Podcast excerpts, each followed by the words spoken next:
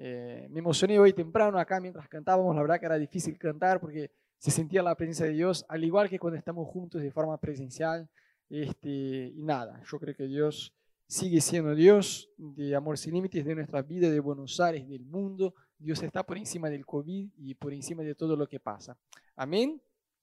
Bueno, hoy yo puse este título de una pregunta en realidad, ¿no?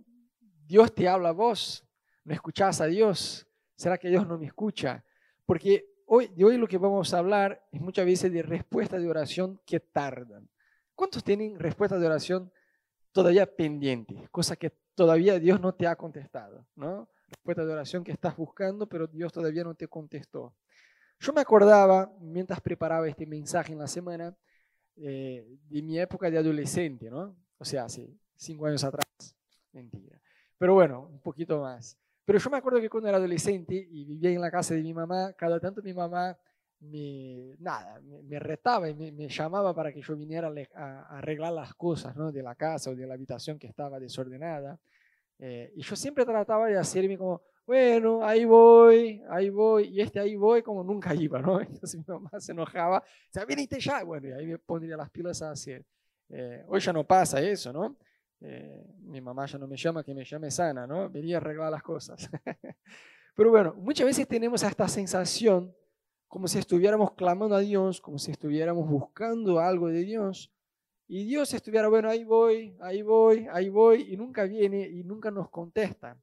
Entonces, por ahí luchas con tu salud, o quizás en una relación, querés ver un cambio, querés ver el obrar de Dios, y no ves que eso pase, o tu vida financiera estás ahí dándole duro, y ayunas, y oras, y trabajas, y diezmas, y ofrendas, y sos fiel, y no ves un cambio en tu vida financiera, y dices, ¿qué onda? Yo estoy orando por eso y Dios no me contesta.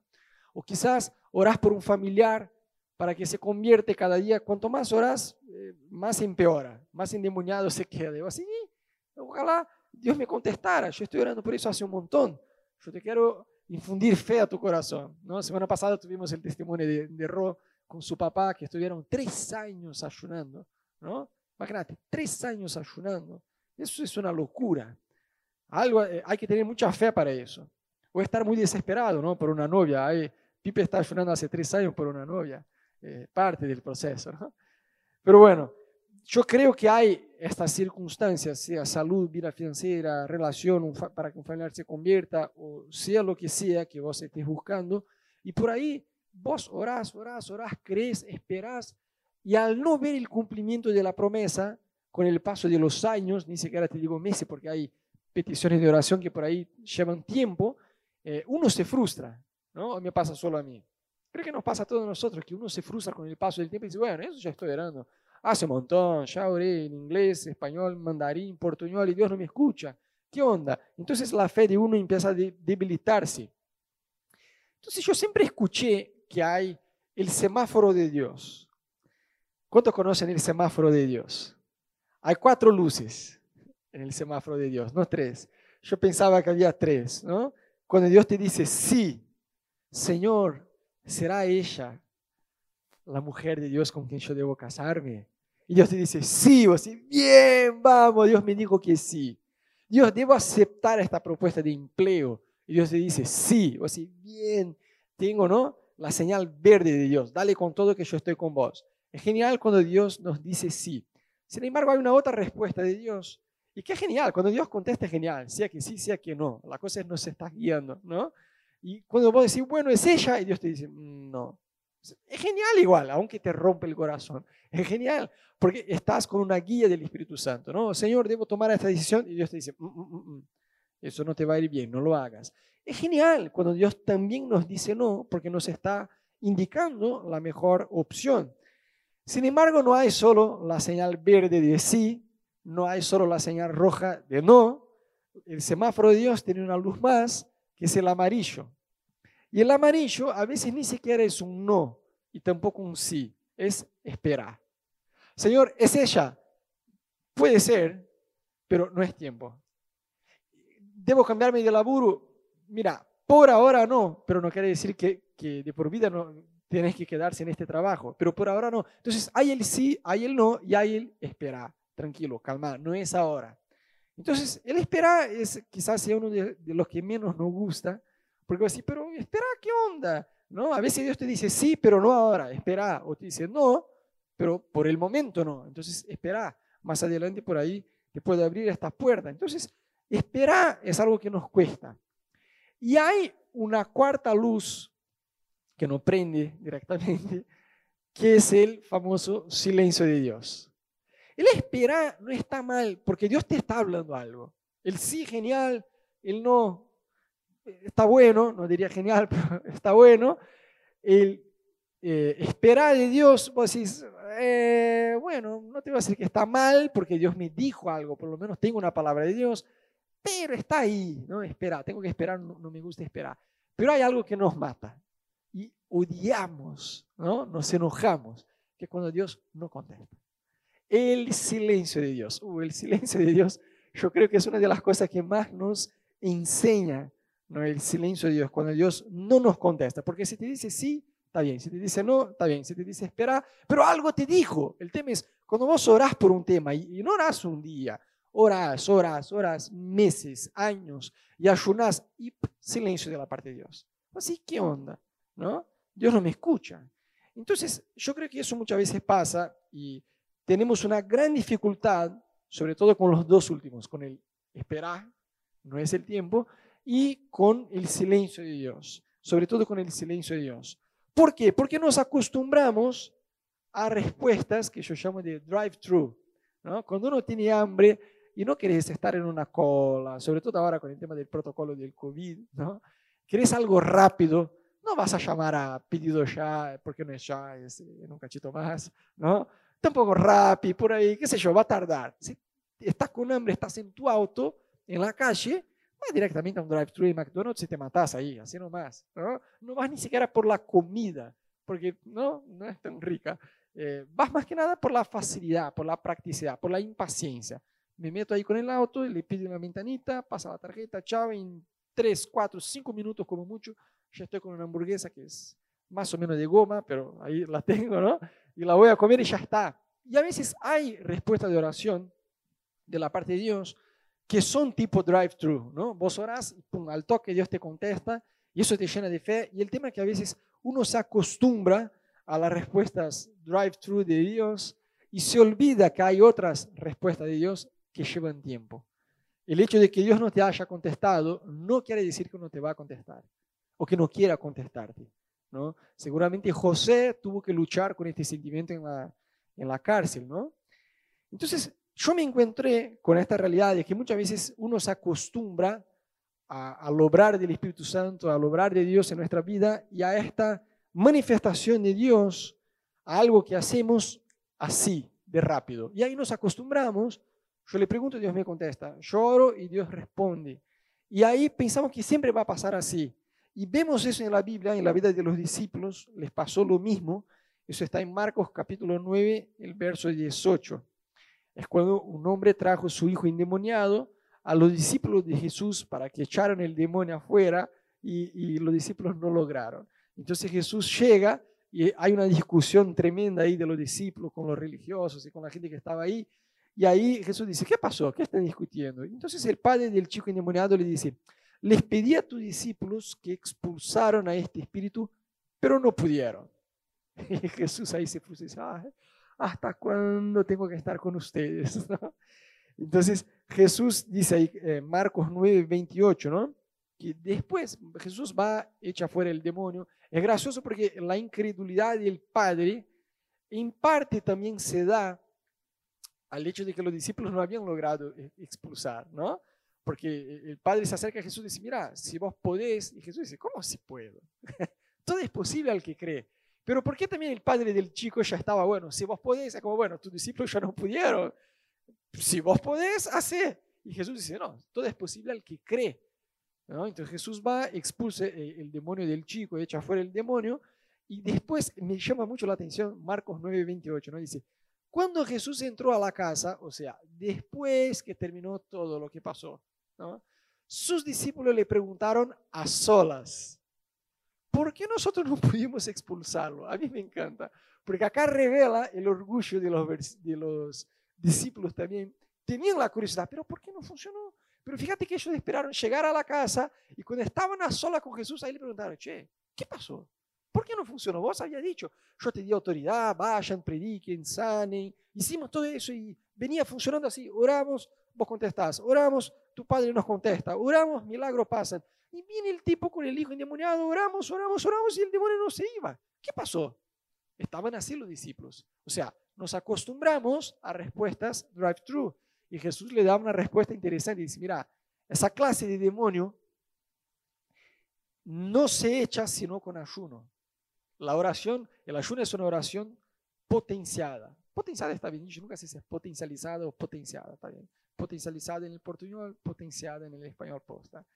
Eh, la oración, el ayuno es una oración potenciada. Entonces Jesús estaba diciendo, mira, mientras ustedes no le den con todo en la oración, esta clase de demonio no se va. En otras palabras, Jesús estaba enseñando a los discípulos que hay niveles de batalla. Y ellos ya estaban acostumbrados a ese drive-thru de Dios, ¿no? Si la comida se multiplica cuando Jesús está, ¿no? Si las olas y el viento le obedecen a su voz. Ya habían echado, ¿no? Eh, a, demonios eh, varias veces y así de pronto se pasaba el milagro. Es más, habían visto, eh, me llama mucho la atención en la Biblia, es muy gracioso, que muestra la inmadurez de los discípulos, ¿no? Entonces, en un momento ellos miran a alguien que está echando afuera un demonio, pero no era parte de los doce, del club VIP, de los más cercanos, de los más íntimos.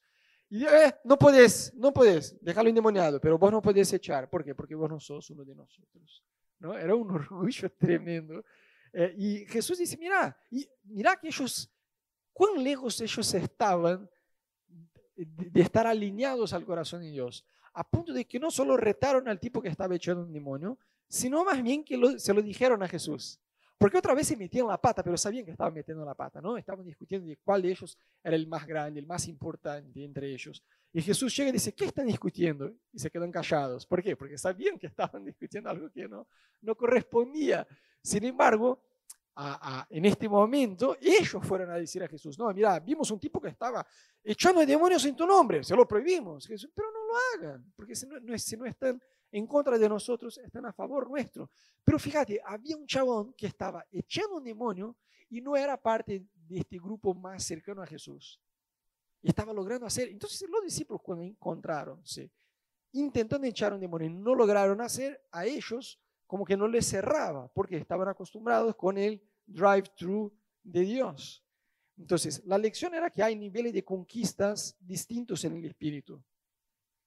Y que eso todo que estamos hablando de que, bueno, muchas veces tarda en que Dios nos conteste, eso tiene que ver con un proceso no solo de, digamos, de aprender a esperar, sino más bien de aprender a pedir bien, de aprender a pedir de forma correcta. correcta. El libro de Santiago dice, bueno, ustedes hasta ahora no recibieron nada porque no pidieron. Pero luego dice, no, pero piden, pero no reciben porque piden mal. Entonces, no es solamente pedir, sino saber pedir bien. Eh, vemos en un momento en la Biblia dos discípulos de Jesús que meten la pata de una, de una forma tremenda, ¿no? Si vos sos líder, pastor o cristiano, estás acompañando a alguien y muchas veces ves que esta persona no madura y te frustras, fíjate lo que le pasó a Jacob y a Juan, ¿no? Dos discípulos muy cercanos a Jesús. En un momento Jesús quería ir a una aldea eh, samaritana y los samaritanos no quisieron recibir a Jesús. Entonces Jacobo y Juan se enojaron muchísimo, vemos eso, eh, donde ellos dicen, no, Señor, ¿quieres que mandemos que descienda fuego del cielo y los consuma? Imagínate, Jesús quiere ir a un lugar, ¿no? En una aldea de los samaritanos. Ellos no quisieron recibir a Jesús. Los dos discípulos llegan a Jesús y dicen, si vos querés, oramos para que descienda fuego del cielo y los consuma se lo dicen a Jesús. No, claramente ellos no estaban alineados con Jesús. Nuevamente estaban comunicando algo que en, su inmadurez y limitación humana era, bueno, ah, por ahí le va a caer bien esta idea a Jesús. No estaban entendiendo, ¿no? Entonces Jesús básicamente le contestó, ustedes no saben lo que están pidiendo, ¿no? Y yo creo que lo mismo muchas veces el Espíritu Santo quiere decirnos. Estamos allá solas con Dios, orando, clamando por algo puntual. Y si pudiéramos escuchar la voz de Dios y no estuviéramos con tantas distracciones alrededor nuestro, la respuesta que íbamos a escuchar sería, no tenés ni, la más mínima idea de lo que me estás pidiendo, ¿no? No tenés la más mínima idea, ya sea respecto a una relación, a un empleo o al ministerio. Si vos pudieras ver el futuro, yo estoy pidiendo por esta relación, Señor, bendice mi vida con este chico, con esta chica, que es hermoso y me enamoré, yo quiero mucho casarme con él un día. Si Dios te permitiera ver, abrir un, un agujero en la línea del tiempo de tu vida para que miraras vos en cinco, en diez años casado con esta persona y pudieras ver la película de terror que Dios te está librando, no pedirías más por eso, ¿no? Por eso es bueno, eh, es bueno, no es sumamente importante eh, realmente ponerse en la presencia de Dios y rendirse a su voluntad. No orar solamente y decir, Señor, cumplí mis voluntades, cumplí mis peticiones, contéstame por favor. Sino, Dios, a mí me gustaría eso, ¿qué te parece? ¿Cuál es tu voluntad? ¿no? Perfecta para mi vida. Entonces, eh, vemos claramente esta realidad en la Biblia, que si pudiéramos ver muchas veces eh, el libramento que Dios nos está dando en muchas cosas, eh, no estaríamos tan enojados con Dios de por qué no nos pasa eso que yo estoy pidiendo, ¿no? yo tengo un hijo que es hermoso, tiene un año y pico y es muy personaje, ¿no? Mel es toda dulce, que es mi otra hija, que ya tiene tres años y pico, es toda dulce. Dani no, Dani es más violento en los juegos, es como un varón, ¿no? juega las cosas, es muy obediente y es muy tranqui, pero a la vez como que le gusta más emoción. Y a veces agarra algo y en su cabeza, de, un niño de un año y pico, está jugando con algo, pero por ahí está jugando con algo peligroso. A veces estamos en la mesa, no sé, agarra un cuchillo, entonces le sacamos el cuchillo de la mano y llora, pero llora enojadísimo, porque en su cabeza el papá o la mamá le está quitando el cuchillo, eh, le está quitando el juguete. Y nosotros sabemos, no, no es un juguete, le estoy sacando el cuchillo. ¿Por qué? Porque se puede cortar, se puede lastimar. Y muchas veces yo creo que hay cosas que Dios quita de nuestras manos y uno se enoja. Sí, pero ¿por qué? Yo quería tanto. Y yo tenía en mis manos y ahora no tengo más. Y ahí nos enojamos con Dios y Dios del otro lado dice, pero es un cuchillo, te va a lastimar. Es igual. Entonces deberíamos aprender a ser agradecidos a Dios por muchas veces que Dios no nos conteste algunas cosas que queremos, ¿no? Entonces, respuestas que tardan en llegar moldean nuestro carácter. Te voy a tirar un par de ejemplos nomás para que la tengas clara. Antes de reinar en Israel, David huyó por muchísimos años.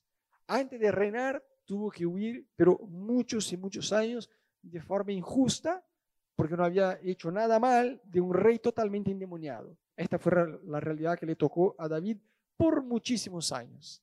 Porque a veces uno dice, ah, el rey David, y lo imagina ahí, ¿no? Sentado, acostado en el trono, reinando, disfrutando como el vencedor. Sin embargo, si vos volvés un par de años, ves la dura realidad que le tocó a David. Bueno, antes de reinar en Egipto, José tuvo que reinar en la cárcel. Vas a liderar mi pueblo, está bien, pero antes vas a liderar en la cárcel, de forma injusta y por muchos años. Y ahí era una prueba a José también, y por suerte aprobó. Daniel, antes de abrir los ojos espirituales de todo un imperio babilónico, tuvo que cerrar la boca de los leones en el foso con su fe. Antes de Abraham convertirse en el padre de multitudes, tuvo que ofrecer su único hijo Isaac, al que amaba un montón. Y Jesús, antes de resucitar, tuvo que morir. ¿Y por qué nosotros pensamos que con nosotros va a pasar de forma diferente? No va a tocar el mismo proceso. O sea, Dios nos quiere llevar a un proceso de muerte en nuestra vida de oración. Ay, Rodolfo, esta palabra muertes, no sé, me da cosa escucharla. Pero por supuesto no es una muerte natural, es una muerte de nuestro ego, de nuestras voluntades, de nuestro yo, donde uno reina en su vida.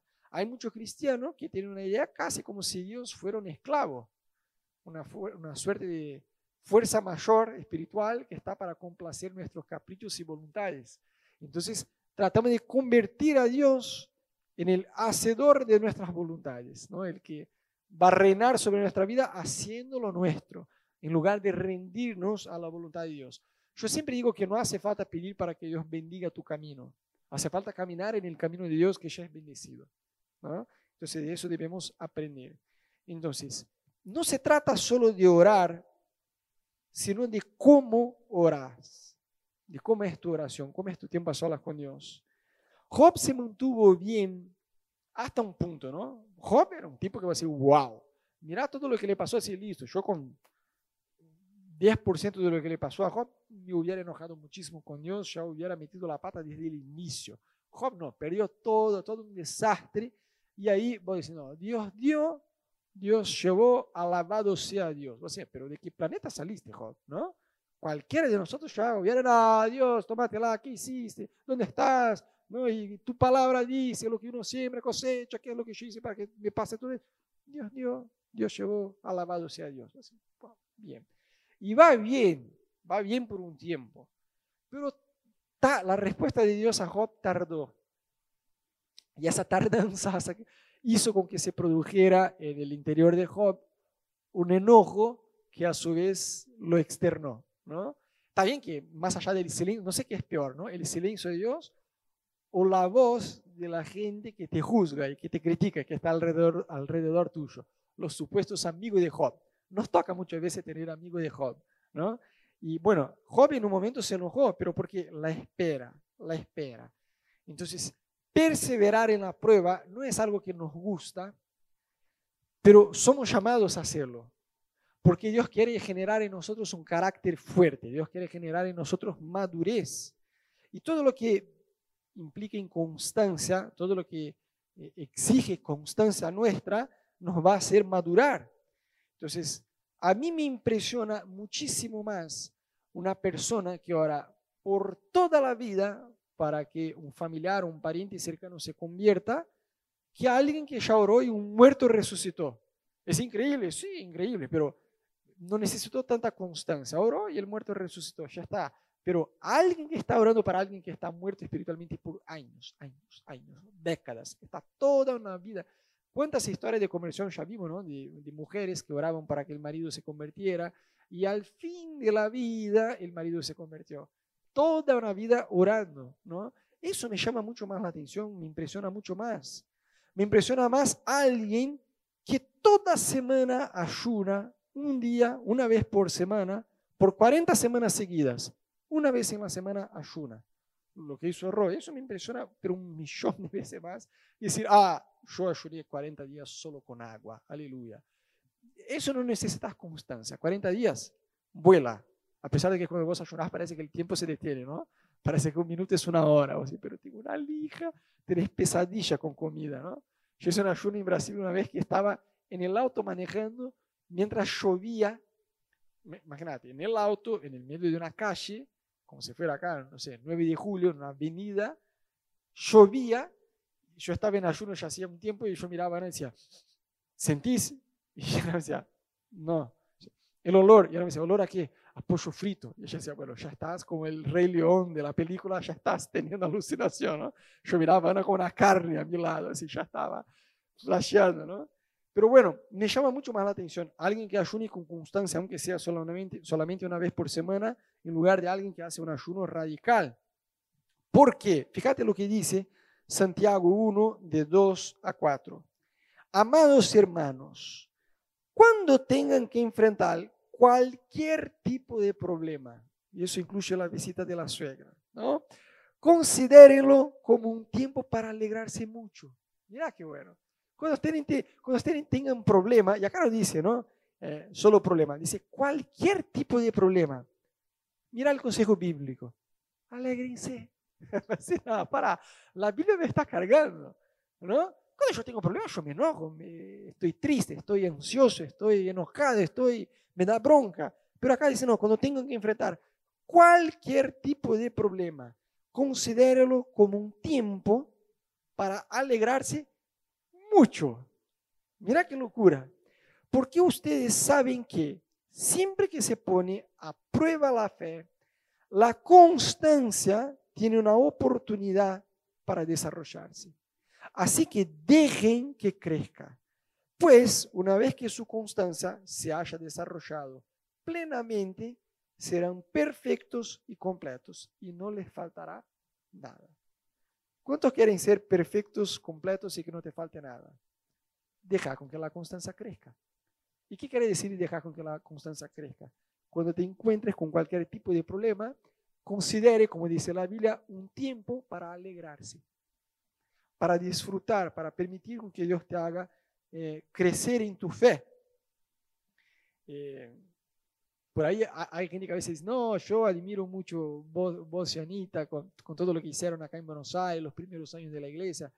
Gente, mucho antes de eso, el venir a Buenos Aires, no sabes la saga que fue, la novela que fue para llegar acá. Teníamos absolutamente todo en contra nuestro para venirnos a Buenos Aires.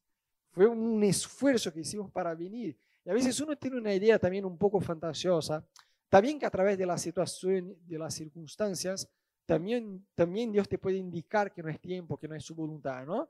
Sin embargo, hay muchas veces, eh, digamos, una resistencia a la voluntad de Dios. Y que uno trata de espiritualizar demasiado y decir, no, pero si eso fuera la voluntad de Dios, todo se iba a abrir y yo iba a pisar sobre el lago y caminar sobre el lago y aleluya. Y a veces no, pisas sobre el lago y te toca nadar. No vas a caminar sobre el lago, pero sí, Dios quiere que vos llegues del otro lado y te toca esforzarse por hacer. Y a veces uno tiene una idea un poco fantasiosa.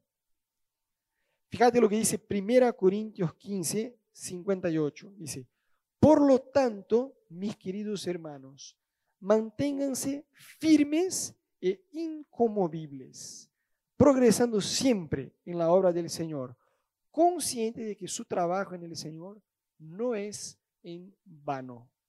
Entonces, hoy yo quisiera orar con ustedes. Vos que estás en casa, yo te quiero animar que aunque estés en tu casa, puedas ahí en tu lugar por unos minutos cerrar tus ojos, abrir tus manos, exponerte a la presencia de Dios.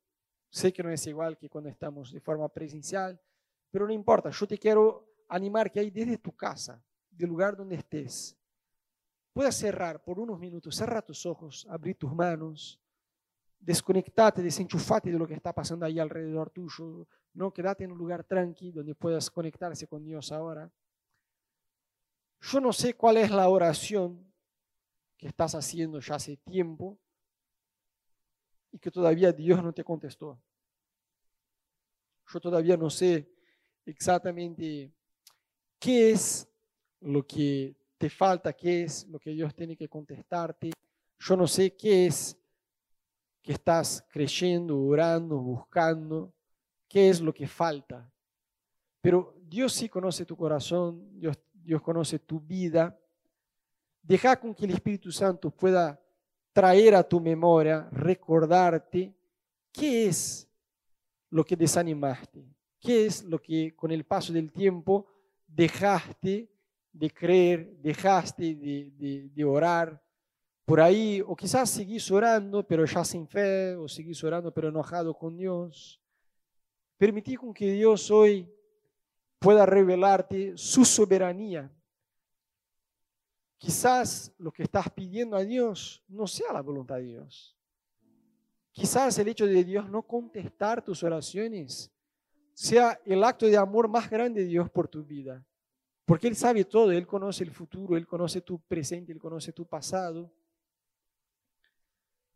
Deja con que el Espíritu Santo pueda revelarse en tu vida en el día de hoy. Entrega a Dios esta frustración de estar hace tiempo orando, creyendo, esperando por algo que todavía no pasó.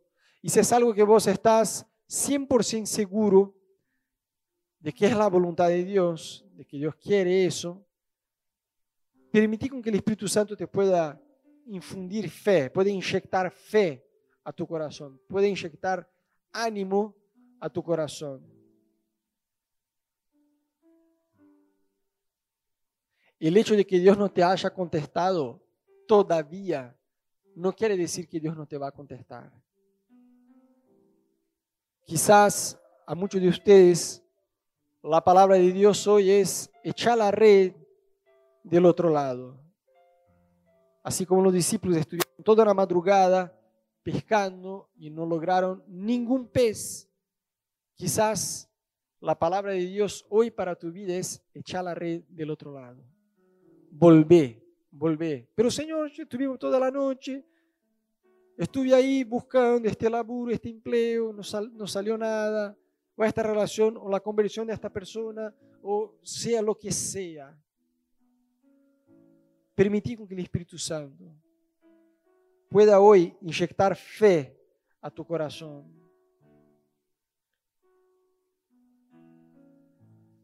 De ojos cerrados allí en tu casa, abrir tus manos.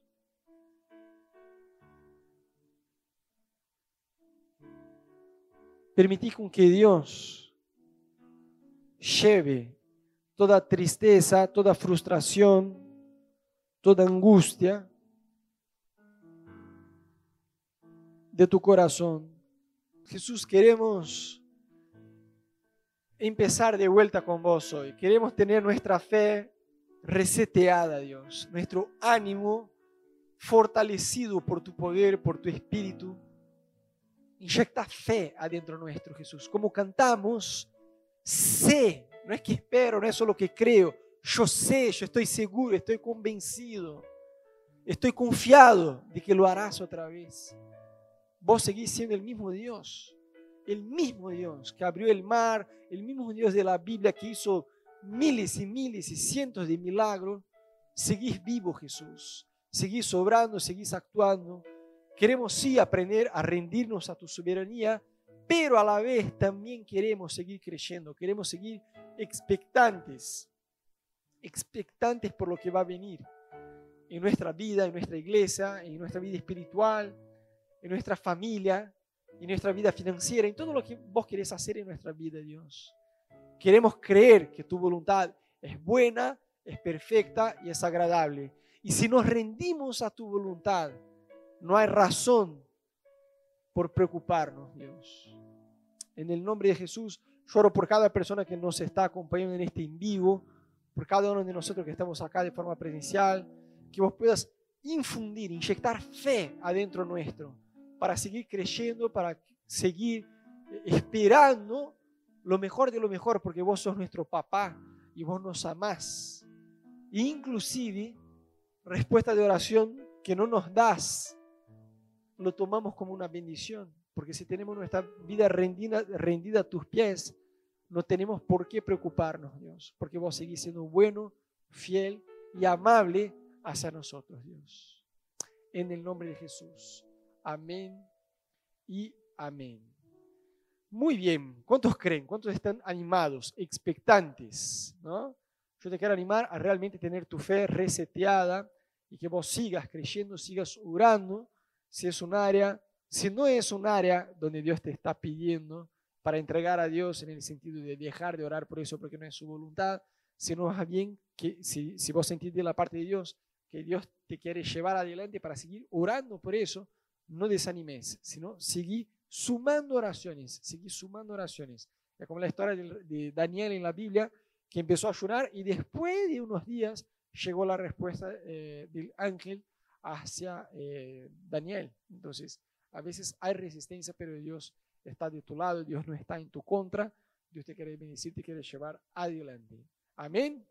Así que no te tires la toalla, sigue orando, sigue creyendo. No te olvides que el miércoles tenemos el devocional en vivo por Facebook, Instagram y YouTube.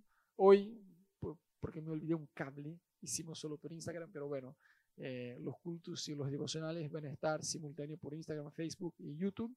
Así que nada, miércoles a las nueve y media de la noche conectate y domingo que viene a las 11 horas de la mañana eh, conectate y nos estamos viendo, ¿ok? No se olviden de los GBOs en la semana y estamos en contacto. Bendiciones. Chao, chao.